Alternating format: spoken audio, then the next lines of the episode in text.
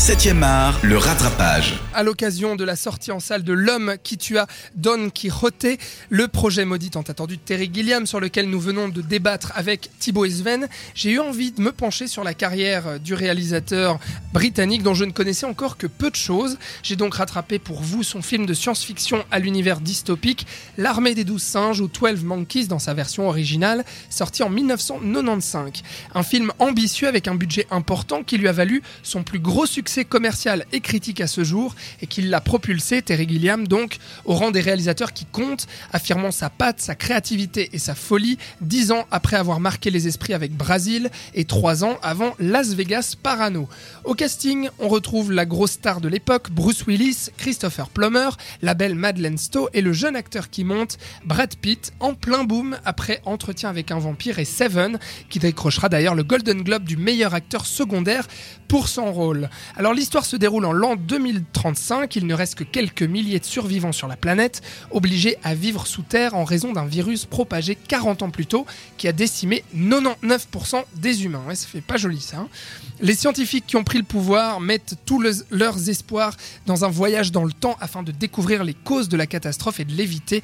Ils utilisent comme cobayes des prisonniers dont l'un d'eux, jugé comme asocial, James Cole, incarné par Bruce Willis, qui sera choisi pour cette mission périlleuse.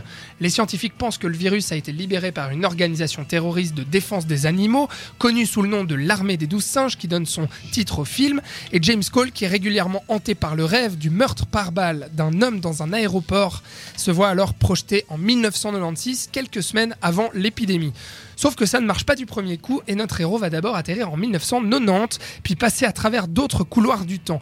Là, bah, Gilliam se fait plaisir avec ses allers-retours, il libère toute sa folie créatrice et sa démesure, autant d'un point de vue visuel avec des univers très différents, que dans sa mise en scène et sa réalisation parfois nerveuse et distordue.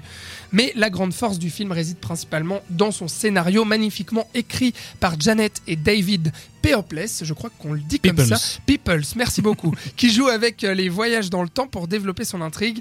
Le héros influençant sans cesse le futur, le passé et le présent à travers ses actions. Petit à petit, on se rend compte du cycle perpétuel qui commence à se dessiner et à, à présager du pire.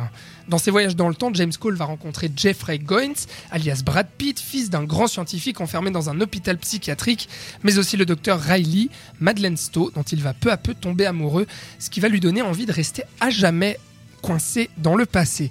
Casting, haute force du film, les trois sont saisissants, Brad Pitt incroyable dans son rôle de fou, Willis saisissant et émouvant, et c'est pas souvent quand même, surtout à travers cette histoire d'amour sans artifice à laquelle on croit totalement et l'on s'attache grâce à l'alchimie entre Willis et Stowe. Bref, vous l'aurez compris, j'ai adoré L'armée des douze singes, je trouve que c'est une œuvre de science-fiction hyper riche, subjugante, magnifiquement écrite et réalisée, émouvante mais aussi intelligente dans la réflexion qu'elle apporte sur les notions du temps, de la mémoire, de la technologie, de la perception de la réalité et des émotions.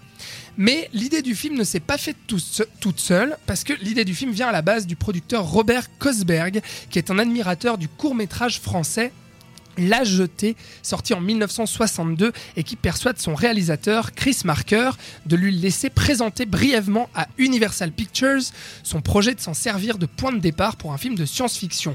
Universal accepte d'acheter les droits pour faire un remake et Janet et David Peoples sont engagés pour l'écriture du scénario. Terry Gilliam est choisi car Universal pense que son style est parfait pour cette histoire à la narration complexe. Ceci est l'histoire d'un homme marqué par une image d'enfance, dit la voix off en introduction du court-métrage La Jetée. Film expérimental considéré comme un chef-d'œuvre par nombre de critiques et de réalisateurs et à raison, La Jetée est en fait, à l'exception d'un seul plan filmé, un diaporama de photographie en noir et blanc, un photoroman si l'on veut, commenté par un narrateur unique et accompagné d'une bande son. Alors le concept et les thèmes qu'il aborde sont assez similaires à l'armée des douze singes, mais les deux sont quand même radicalement différents dans l'univers qu'ils développent et dans leur réalisation et leur exécution. Terry Gilliam avoue même ne pas avoir voulu voir La Jetée avant de tourner son film. Quoi qu'il en soit, je vous conseille très fortement La Jetée dans un premier temps et tout autant que L'armée des douze singes sorti en 1995 réalisé par Terry Gilliam. Vous l'aurez compris, Thibaut, Sven, vous avez vu L'armée des douze singes, vous, vous aimez. Thibaut, je sais que tu es assez fan de, ce film. Oui, moi ça fait partie des, films de, de, Gilliam que j'aime beaucoup et j'ai pas grand chose à rajouter par rapport à ce que tu as dit, si ce n'est que euh, le film a été adapté en série euh, il y a ah quelques années sous sous le Oui. titre de 12 Monkeys.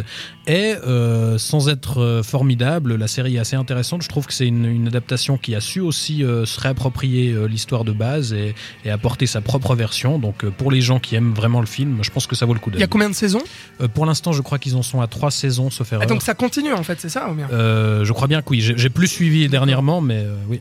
Euh, Très rapidement, Sven, Euh, tu, tu très aimes ouais, euh, euh, 12 très bon, Monkeys très bon souvenir, ça doit bien faire 10 ans, euh, 7-8 ans que je l'ai pas, je l'ai pas vu. Ouais. Mais euh, il y a de nouveau eu aussi un problème, des problèmes de tournage hein, pour celui-ci. hein. Ah, mais chaque film de Chaque film, ouais, il est vraiment, il est vraiment maudit. hein. Moi, j'ai un souvenir que c'était vraiment la l'angoisse aussi. Ouais. Donc euh, ouais, il est maudit Mais- quoi. mais non, bon- c'était bon euh, un, hein. bon souvenir. Il faudrait peut-être que je me rafraîchisse la mémoire pour le revoir. Et utilisation intéressante de, de Bruce Willis euh, comme de Brad Pitt. Ouais. Pour le coup. Ouais, tout à fait. Ouais. de Bruce Willis. Excellent. Mais oui, oui, non, non, excellente, euh, excellente direction d'acteur. euh, Il a, il a raison, Thibaut. Franchement. Non, non, non, mais non, euh, je, je- je rigole parce Des, que des rôles que- auxquels ils nous ont pas forcément habitués Ouais. avant ni, ni après d'ailleurs. il y a que de- Terry Gilliam pour ça. Tout à fait. Voilà donc pour le rattrapage de 7e art, c'était l'armée des douze singes.